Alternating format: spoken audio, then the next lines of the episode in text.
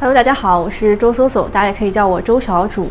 那今天呢，又轮到了我来给大家做直播，两点到三点啊，我们稍微推迟了一下，到两点一刻到三点一刻。那这个为什么呢？涨得太好了，对吧？大家兴奋一下啊！我们看一下这个现在大盘的情况，大盘涨得不是特别好。我们切一下创业板吧，创业板看得让人心情澎湃，但是它一直涨，一直涨，就涨得 有点昏昏欲睡了。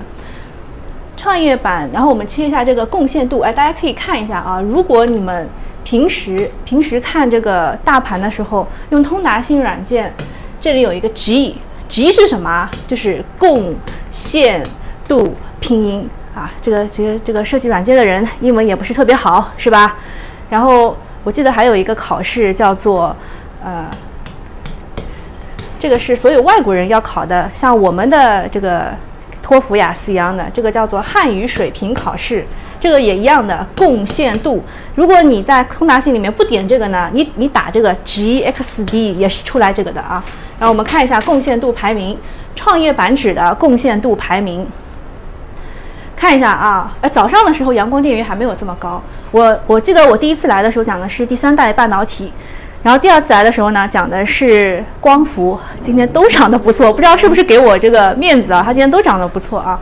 然后看一下创业板指，这是它的它的这个贡献度排名，看一下有几个生物啊？康泰生物、智飞生物、沃森生物，呃，你建帆生物，你你不看，你就算不看这个他们是干什么的，你应该都能够猜出来，它应该就是疫苗线的。就是疫情线的医药股是吧？所以我们有时候啊叫创业板，要么叫猪创，猪创，因为它这个温氏股份啊什么的，占它的比例很大。我们要么叫它猪创，要么叫它药创，药创。呃，为什么呢？就是因为这种这种东西占的比例特别大。一开始呢，我们说要打造创业板，打造成中国的纳斯达克。后来说科创板才是中国的纳斯达克啊，这是因为这个呃小号小号养废了，再养一个小小号的感觉。然后看一下，就是对它的这个贡献度看得出来的，医药首先是医药股，首先是医药股，医药股还是疫情线的那一批啊，现在就是开始炒概念了啊，炒记忆。三月份大家记得三月份涨得最好的是什么啊？疫苗股对吧？疫苗股。然后后来想一想。疫苗股之后炒什么？就我们现在是加快进度的炒，对吧？疫苗股之后炒的是什么？炒的是这个疫苗需要什么针头？后面什么针头？瓶子？你们看看今天都涨了啊！这个本来是就是很缓慢的，就是一个一个逻辑推过去的，现在就是一天全炒完了感觉。这个是后面的针头瓶子。再后来是什么？冷链物流，这个疫苗要运输的冷链物流，大家都去看看。你们之前应该也做过功课的，就是所有就是跟疫苗有关的，今天都涨了，不管多少吧，人家都涨了，对吧？疫苗要炒一炒，疫苗就是有两个消息，一个是欧洲的疫情二次爆发，还有一个是中国的疫苗确认有效，这两个消息刺激的，啊，然后就针头瓶子冷链物流。然后大家还能想起来一些什么？就你你都去看一看，反正跟疫苗这条线的呢是都涨了。然后呢，呃，我看到有有些人来问我为什么影视股跌了。影视股的逻辑，影视股的逻辑啊是跟疫苗反着的。影视，我现在正在科普啊，就是跟大家说，所有的东西都要写中文，不要写这个英文。我本来可以写很很轻松的，但是现在一定要写影视这两个字。影视股它是什么呢？它是后疫情概念。上次我们讲过的后疫情概念是什么意思呢？就是疫情转好了以后，哪一些可以绝地逢生的、绝绝处逢生的？影视属于的，旅游对吧？都都都是一一起的。影视旅游，还有些人说我这个旅游股怎么也跌了？它是在一起的一条线上的蚂蚱啊。影视旅游，还有餐饮酒店。酒店啊，最近都不太好了，是吧？它是后疫情概念。现在我们因为这个欧洲二次爆发，因为这个这个疫苗这个刺激，它又刺激了它它大家对于前疫情时代的一个记忆。前疫情时代的记忆，前疫情时代就是我刚刚讲的炒什么疫苗，炒在家蹲家里蹲。我觉得这个前疫情时代，就下面就是又又要导又要推导出很多逻辑了。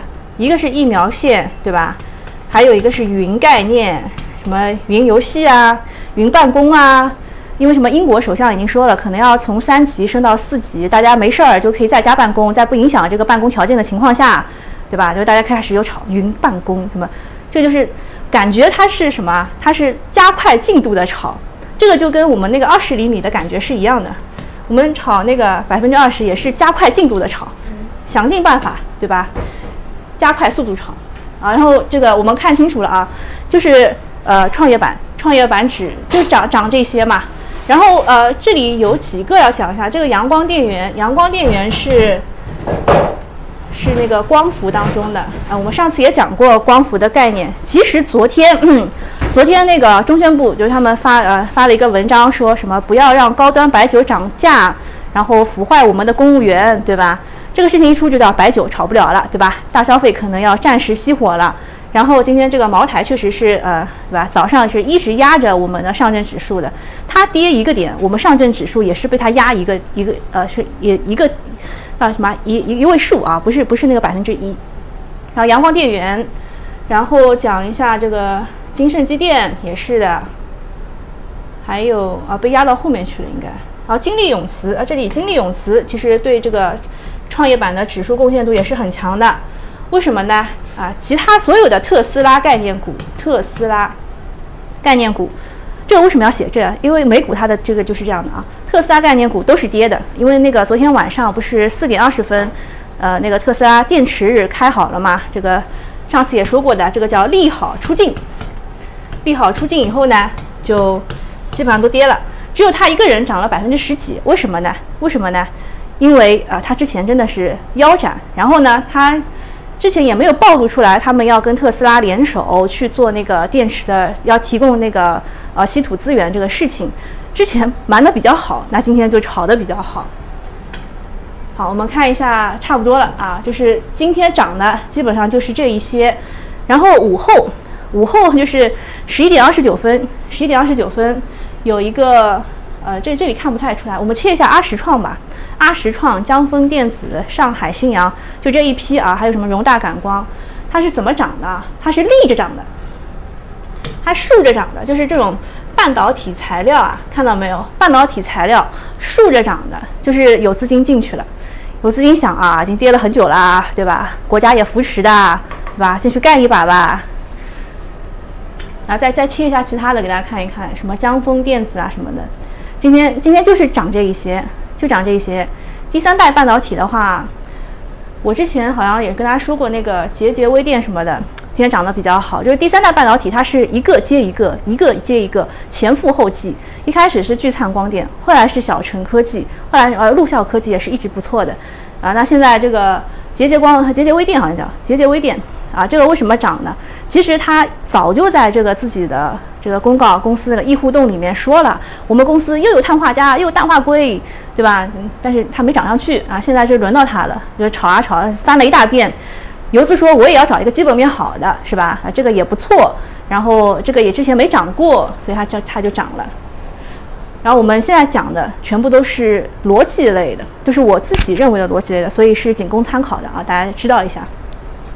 好，那我们现在，呃，看一下，就是大盘，对对对，大盘，大盘现在，呃，怎么说呢？它它被创业板呢是拉上去了，拉上去了。今天收红，也不敢打保票，因为我之前说今天肯定能收红，对吧？我我上次哦，就是我昨天的时候想，就是这个逻辑嘛，就是这个疫苗疫苗涨了以后带动创业板涨，创业板指带动这个沪指涨，我想应该能够压个二十涨没问题的。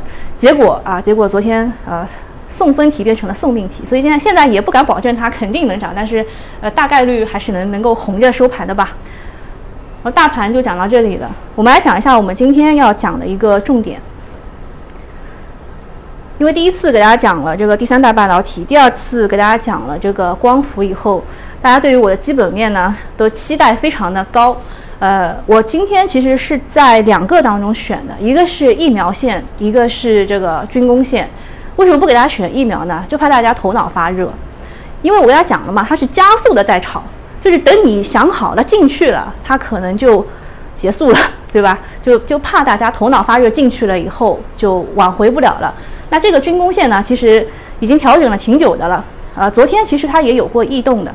昨天是因为我们这个东部战区啊，也不是特别能够讲得非常详细，就是台海局势升温啊，这句话能理解的都理解了。我们来讲一下这个军工为什么选军工呢？其实和“十四五”的这个预期也是有关的。就我讲的这三个跟“十四五”的关系都非常的密切。就是“十四五”是什么时候啊？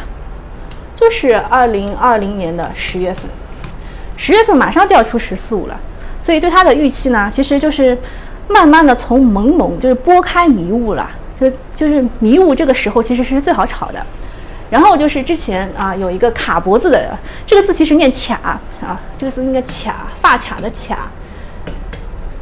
这个不知道是变成语文课了啊，这个字念卡卡脖子，但是不知道为什么大家都说它是卡脖子啊卡脖子吧，就是卡脖子的当中其实有三点啊，第一个就是。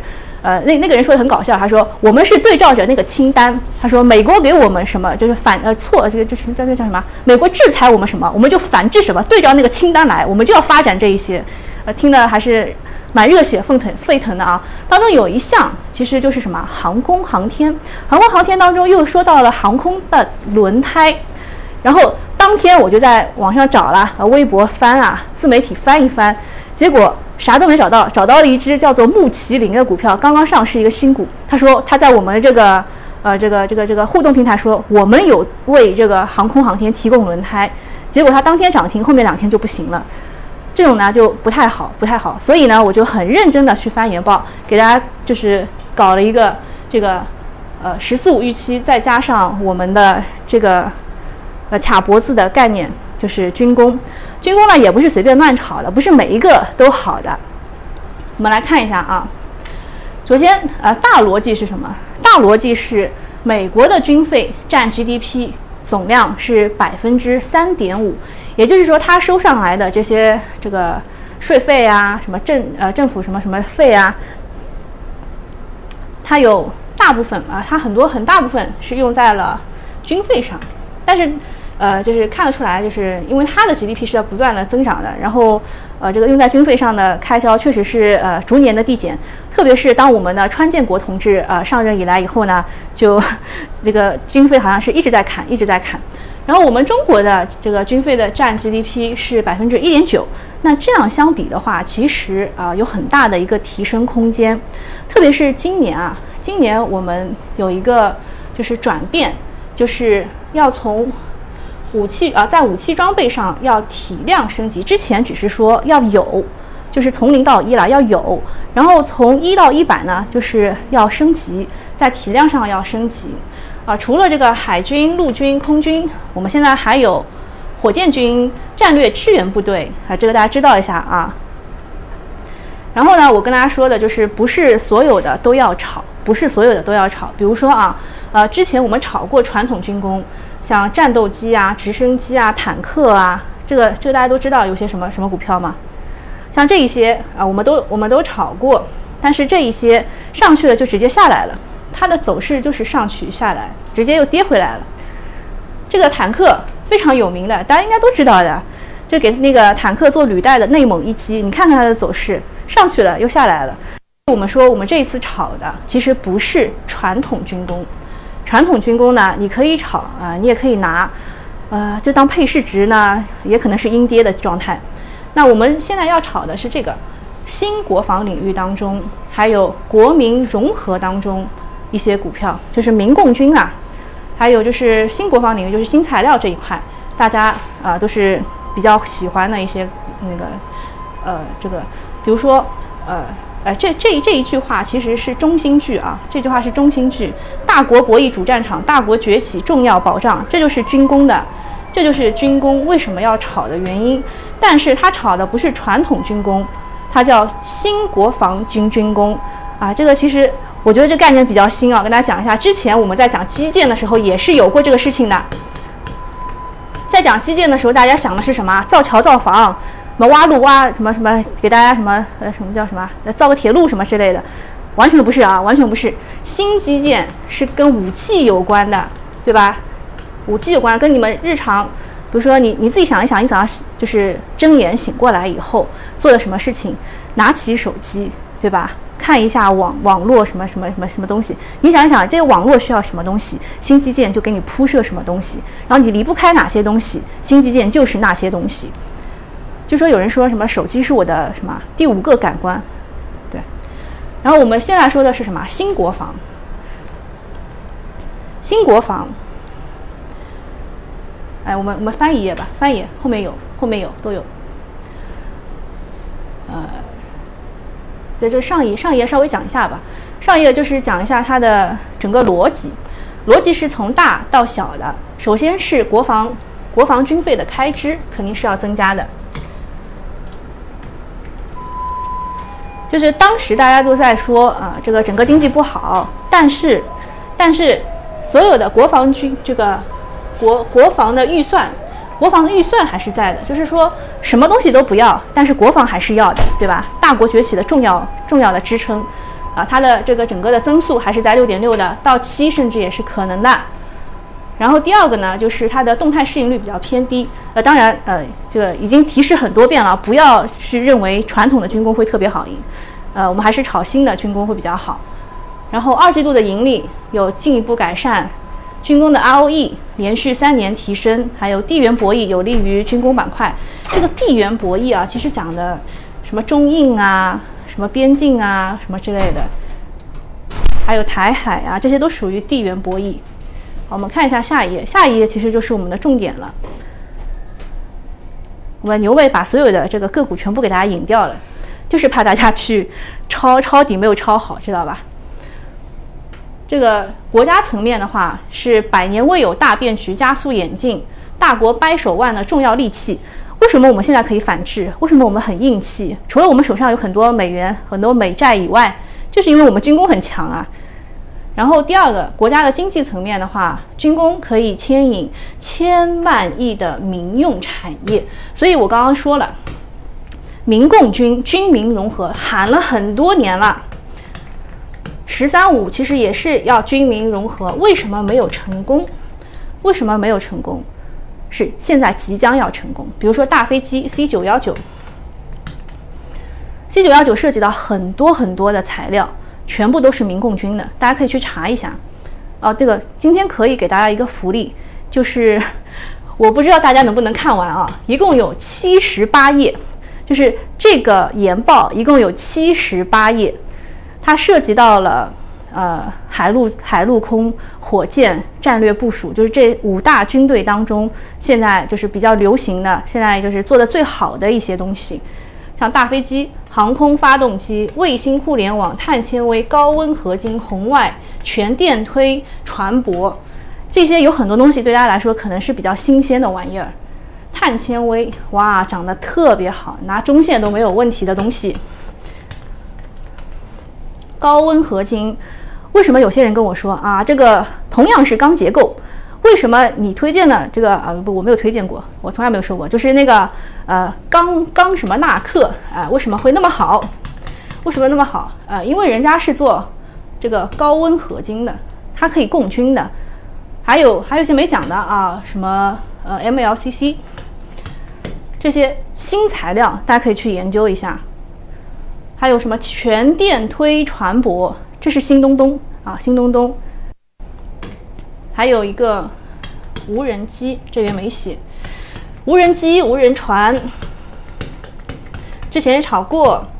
还有什么？之前炒的是什么？之前炒的是隐形战机啊，也是新材料加上无人机的。大家一定要了解这个逻辑，就是军工当中可以炒，但是不是炒传统的，是炒这一些新材料、新的东西。然后国家科技层面呢，是有很多呃先进技术的源泉。就是我们都知道，美国其实也有很多先进的技术，它其实先是用在军工上的，然后才是发展到民用的。军转民，军转民也是一个非常好的。之前像这个卫星互联网，大家都买过的，大家都知道的，中国卫星、中国卫通，哎呀，怎么涨上去又掉下来了？怎么后来又涨了？这个其实什么？这个是名牌，这是名牌。不洗你洗谁啊？对吧？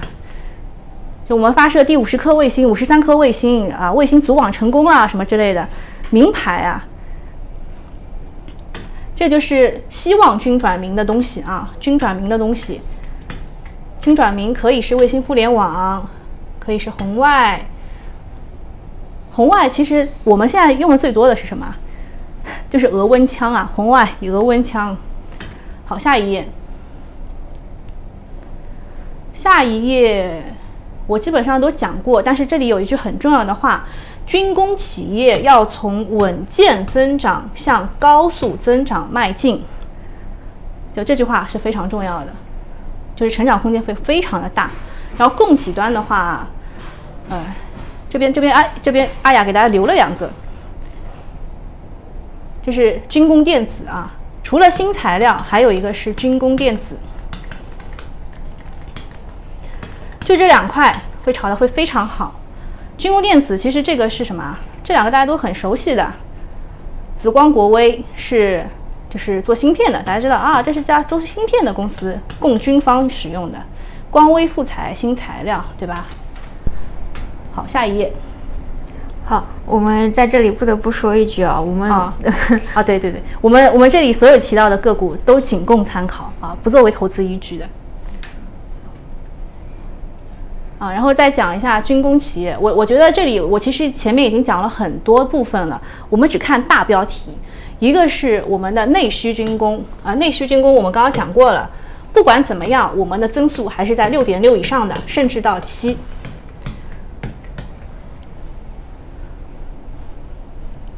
啊，就是之前我们炒的消耗型装备的时候，炒的是什么？传统军工。现在什么？未来作战装备，炒的是新材料和电子芯片这一块，军工芯片这一块，这个大家了解一下啊。然后，海海外军贸，海外军贸就是别人来买我们的军工军需品，像我们的 C 九幺九，C 九幺九在二零二一年，就现在其实已经是很成熟了，但是二零二一年可以完全的交付给别人了。然后还有军民融合，军民融合大飞机，就跟我刚刚讲的 C 九幺九，还有商用航空发动机，还有一些新材料，高温合金、碳纤维，这重点啊，这都是重点，像老师划重点一样，这都是重点。就是军工它很大，但是它每一个都是好东西，就问题是你一定要找到好东西。就这些啊，大飞机、商用航空发动机、新材料、卫星互联网、全电推船舶和红外。好，下一页，什么没有了？下一页就是福利了。哦，下一页就是福利。跟大家说一下，那七十八页的研报不是我写的，是那个券商写的。券商写的呢，大家也是要去做一个区分的。就我刚刚讲的重点，你们可以认真的去看一看。虽然是七十八页，但是就是怎么说呢？就台下一呃一分钟，台下十年功，就要要研究啊，才能找到更好的股票。好，我们现在开始开始回答问题吧。好，我每次都很期待回答问题这一趴，因为我都不知道是什么。好，我们来看我们今天的问题哈。我们今天一早就有好几个群友来给我呃提前插了个队儿。那我们这样，我们以后呢还是和大家明确一下这个规定，就是我们当直播间链接给出了之后呢，大家越早提问的话呢，越是容易被提问，越是不容易被我看到，那也就更容易被选中。那么同时，我们就是说，呃，苏赫老师在准备这一个直播的过程当中，也花费了许多心血。如果能够有一些打赏的话呢，那自然也是更容易被选中你们的问题。那么我们接下来就进入今天的第一个问题，我们有一个群友一早就来。提问了，呃，他叫做勇，来自于我们的重庆，是我们重庆的网友哦。呃，我于二十一日买入了三零零幺幺三顺网科技，我们来看一眼三零零幺幺三顺网科技。呃，他是这么说的，他在三十月均十九块四毛买入了一成的仓位，我们来标一下。三十月均，嗯，没有错。十九十九点四元买入了一成仓位，十八块九毛钱补了半成仓，呃，补了呃半成仓位。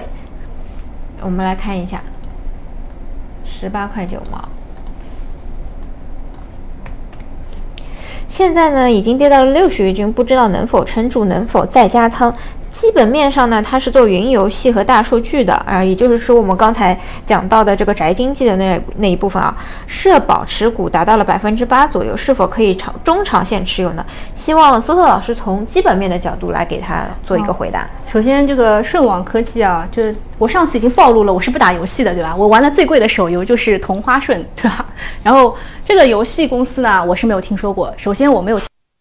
然后呢，呃，我上次回去也是做了一些功课的，呃，我我我要看一下我的这个东西，嗯，我也是做了一些功课的，就关于游戏啊，关于游戏我是认真的研究了一下，最近比较火的有《三国志》威力无双，还有竖屏版小美斗地主，还有《仙境传说》，我的侠客胡桃日记，《仙剑情》呃《仙剑情缘二》。《延禧攻略》都有，这应该是一个这个宫斗剧吧？嗯，《新盗墓笔记》《少年三国志零》，啊，这个是我我了解到的比较比较火的这个游戏，啊，当然还有这个呃《梦幻新诛仙》《真红之刃》啊，这个打游戏的人你们都去了解一下，这个你玩的游戏是哪家上市公司的，你就会知道这个顺网科技它它旗下有哪个游戏啊？好像好像没有没有数得出来的，好像真的没有数得出来的。我看一下啊，在我收集的游戏当中，还真的没有它。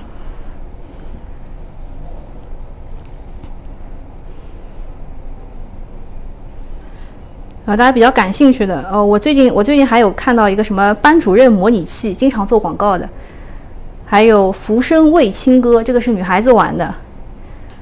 这个怎么说呢？就没有没有看到它。首先是没有看到它，有一点点，就是基本面上我很难判断。现在好的三类游戏嘛，一个是仙侠奇传奇魔幻类的，我刚讲的大部分都是仙侠类的。然后还有一个叫做游戏类、策略游戏类的，三国类的，对吧？三国志，还有。还有放置类的最强蜗牛，是不是就是我放在那儿不用动，然后它就自己可以什么养养好了，对吧？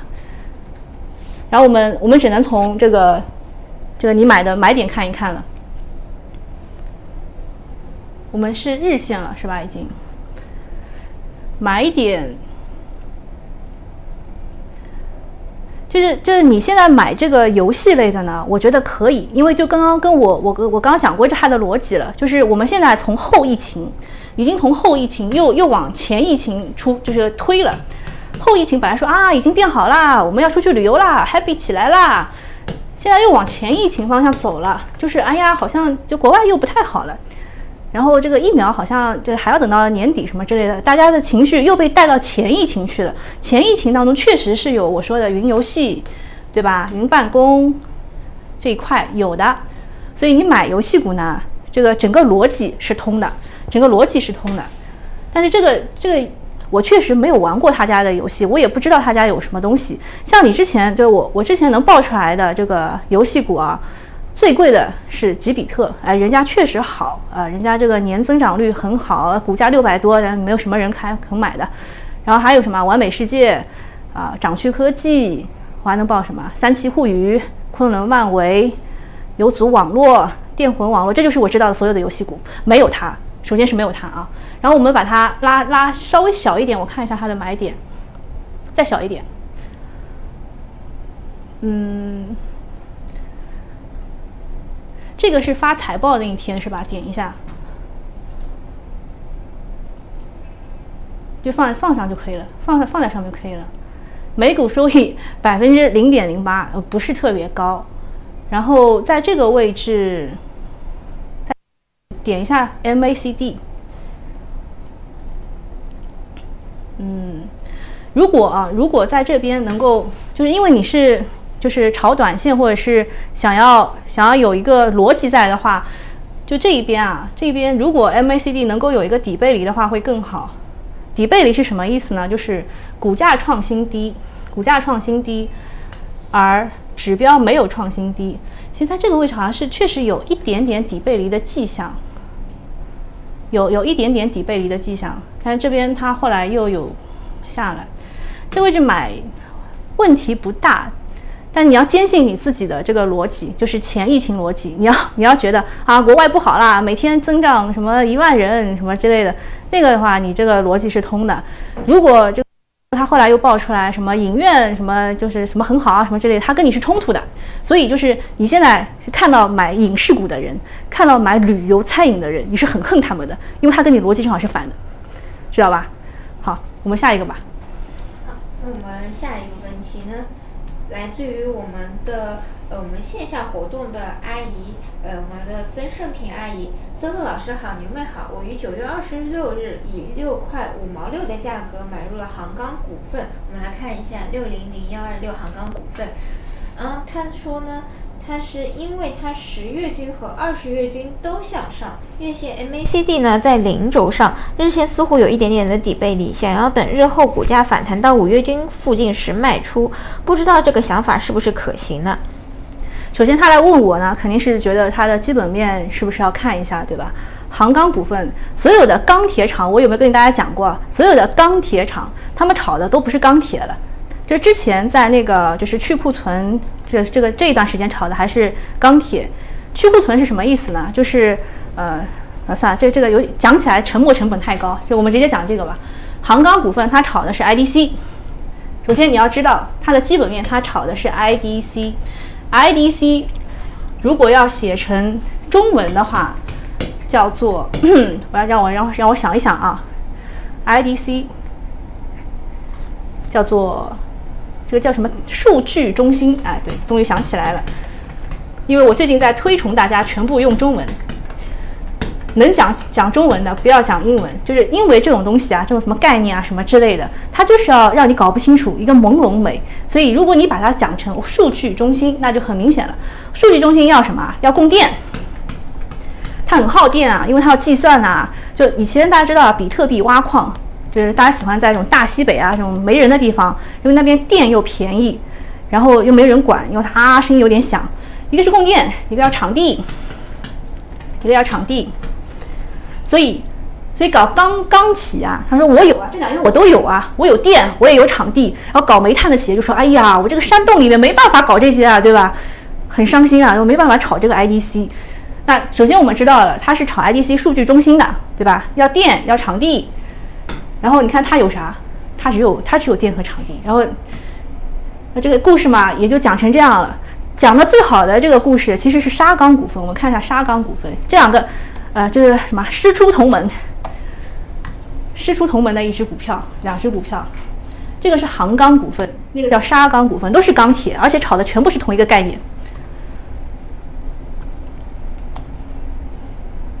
沙钢股份对。之前有人来问我，他说这这一段怎么了？他说他怎么了？就在这一段，我我这个股票，他说我之前看看很好，数据中心也没怎么跌，他怎么他怎么了？他出不了货啊，出不了货。主力一看，哇，货全在我手里啊！哎，这个货写错了，货物的货，我们写个拼音吧，节约时间啊。为什么打到跌停，第二天在这里拉起来？然后第三天又打，第四天又拉，干什么？吸引你啊！他想上龙虎榜，看到没有？他想上龙虎榜，他想吸引你，快来接盘吧，知道吧？所以你买这个杭钢股份，在基本面上，我觉得这个分数啊不会特别的高，但是你的买点呢，我们看一下，买点杭钢股份的买点。其实你刚刚说的日线它有一些些底背离，我是认可的。但问题是它这个底背离吧，它的 MACD 在零轴之下，它的 MACD 在零轴之下，而且呢，就是它它有过几次底背离啊。认真的看，这边这边这是第一第一次下跌对吧？这边没有底背离，然后跌到了这里啊，这里有第一次第一次底背离。就是股价创新低，好，现在拉下来看啊，股价创新低，指标没有创新低，第一次底背离，然后又来一次，来来来来来来看一下看一下，好，又来一次，股价创新低，指标呃差不多吧，第二次底背离，然后这个呢，这个呢就就第三次。就是我说你这个买点还不错的原因是，一般来说底背离三次呢，确实可能会被拉起，就是呃，因为底背离第一、第二次很容易被被骗炮，就是第三次的时候呢，确实下下下跌的这个动能减弱，它下跌动能减弱不一不一定代表它上升动能就来了，它可能就这边横着，对吧？它可能就是这个走势，因为如果没有真正的什么呃五 G 产业链。大数据中心这种新闻出来，或者是它没有被其他的这些就科技线带起来的话，这只股很可能就是啊这么横着。但你也可以上下上下来回做 T 啊，就你的买点没有任何问题，但是你的整个逻辑可能选个其他的更会更好。好，下一个吧。好，阿爷还有后半段的问题，他说他有一个套了两年的宝钢股份，他想都是钢铁朋友吗？都是钢铁。嗯嗯，他想要把阿爷换成杭钢股份。呃，宝钢股份呢是上海的一家这个，就我对它很有感情的一家公司。我去参观过，还戴着一个那个小小黄黄色的一个小小小帽子，对吧？当时我还高中呢，我去参观参观过。当时它是我们上海一家很好的钢铁公司。但现在呢，我周围很多在宝钢工作的人，要么被劝退了，要么就是养老着。你自己看一看这个基本面会怎么样呢？对吧？然后换成杭钢股份。杭钢股份它可以讲故事，它有 IDC 这个数据中心，但是问题是你要等啊，你要等啊，对吧？各种钢铁就差不多这样啊，它如果没有搭上 IDC 数据中心，它可能更差一点。好，我们看下一个吧。好，那我们的下一个问题来自于我们的用户 Simon，周小主，梭梭老师好，我是今天买入了六零零四九幺约三成的仓位，二十月均，它是是它的成本，我们来看一下二十月均，哇哦。今天非常的精彩，我们看一下它的二十月均是它的成本，也就是七块六毛八左右了。嗯，然后呢还是赚钱的。嗯，然后今天早间瞬间砸盘跌停了，不知道是基本面影响呢，还是什么什么问题导致的？请问应该如何补仓？目标位是多少？这它会不会也有翻倍的潜质呢？呃，月线上来看，我们要不要把这个缩小一些？让我看一下其他的指标，不是，然后看一下其他指标，把那个 MACD 缩小一下。月线上来看，它有过翻倍的基因。我觉得你现在问我它能不能翻倍，呃，不，不能给出完整解答，但是我可以告诉你为什么它今天会跌停啊？这个你你想知道吗？然后我们看一下啊，呃，日线。为什么今天会跌停？看得出主力在吸筹，跌停其实只是想吓一吓你。这只股的基本面没有什么大问题。首先，它的基本面没有什么大问题啊。我今天呃正巧是在研究这个，就是这个叫什么呃装配式建筑啊，正好研究到这只股了。我们可以讲一下啊，这个叫做装配式建筑。我特地都不讲，不讲英文，就是我现在要改自己的一个一个缺点，就是所有的这种什么搞基本面什么之类的，都不希望让大家知道他自己这个内心的真实想法，所以我们搞很多这种英文节写啊什么之类的。但我现在都给大家讲中文。装配式建筑，这只股是装配式建筑当中，呃，在当地啊，在当当地省入资。就它基本面没有任何问题，然后呢，它又傍上了华侨城，华侨城，所以呢，就大部分大问题没有。但我今天遇到的一个什么问题呢？就是我们小区被被那个那那那个那个旧改，叫做旧小区，就是改改革，就是要要给你装装什么东西，呃。我们我们这个楼啊，没有人就六六层楼，没有人选择去装那个电梯，所以他就把你的楼下给你扩一扩。结果扩一扩的情况之下呢，在我们家门前有一个老阿姨摔倒了，就老太太摔倒了。她为什么呢？就是她之前本来有个扶手的，然后这个扶手她现在拆掉，她要扩一扩，结果那老太太摔倒了，脑袋上好大一个流了好多血，很大一个豁口。啊，这个就这个事情就改是件好事情。修改是件好事好事情啊，它可以推动什么？它可以推动电梯，对吧？给你装电梯呀，它可以推动水泥，对吧？钢筋都有啊，但这这家是做钢筋比较多的啊。钢筋，哎呀，这个最近写中文啊，钢筋，就就这些东西。我问了一下我爸，装个电梯六楼要出四万，就我们比如说按照这个来算啊，六楼六楼出四万，五楼啊出三万多，三万多。啊，当然一楼是不出钱的，一楼是不出钱的。然后你算算看，两楼三楼差不多，啊，四楼四楼大概出两万，你算算看。一一个，比如说六楼一共有四家人家，他就十六万。你说这个电梯要多少钱？这个电梯如果是大楼，就是承包的话，一到二十楼这个电梯只要大概呃四十万吧，它的利润是大概二十万不到一点。你想想看，我们这个旧改六楼都要出十六万了，对吧？所以旧改的空间是非常大的。然后这个呢，我只能说它的基本面没有问题。然后它有点想吓一吓你的意思，然后拉拉拉小一点，我看一下，就是整整个对。你看，它在这边上上了以后，上头在这边横了多久啊？在在这里看一下啊，从三月底，三月底，然后这边第二波，然后这边开始走下降趋势了啊！你看到这个，如果你不知道它的基本面的话，你会心里非常的纠结啊！下降趋势了，又跌停了，对吧？今天放这么大量啊，很很怕，确实有点怕。嗯，感觉就是吓一吓你，吓一吓你。这边我觉得你的买点没有任何问题，但是这个是仅供参考的，就是因为我我也没有内幕交易，我也不知道什么国元国金什么哦不对是国金国联要合并，国元安徽系可不可能合并？这种内幕消息我们都不知道的。但是我我个人的感觉是这边是吓你，嗯，好，就这个，下一个。好，我们。间，然后 SOHO 老师的风格就是快进快出式的。好，我们下一个问题来自于用户一一周老师好，牛妹好，我于昨天买入了三零零三幺五掌趣科技两升仓位，我们来看看三零零三幺五掌趣科技。掌趣科技呢，买入的理由是月线阴超级模式，MACD 上零轴净利润大幅增长，请问后市如何操作？有没有翻倍的可能？掌趣科技，也就是我们搜索老师之前非常了解的一个手游概念了，也不是非常了解，就是至至少我知道它，就是刚刚那个我完全不知道。我看一下掌趣科技啊，